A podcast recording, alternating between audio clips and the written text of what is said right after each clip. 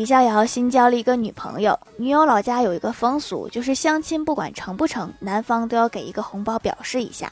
然后女友在李逍遥的建议下尝试着去相亲，拿到了红包之后，从此乐此不疲，每天都奔波在相亲致富的路上，赚钱的过程也开阔了他的眼界。所以李逍遥也只能加入了相亲的队伍。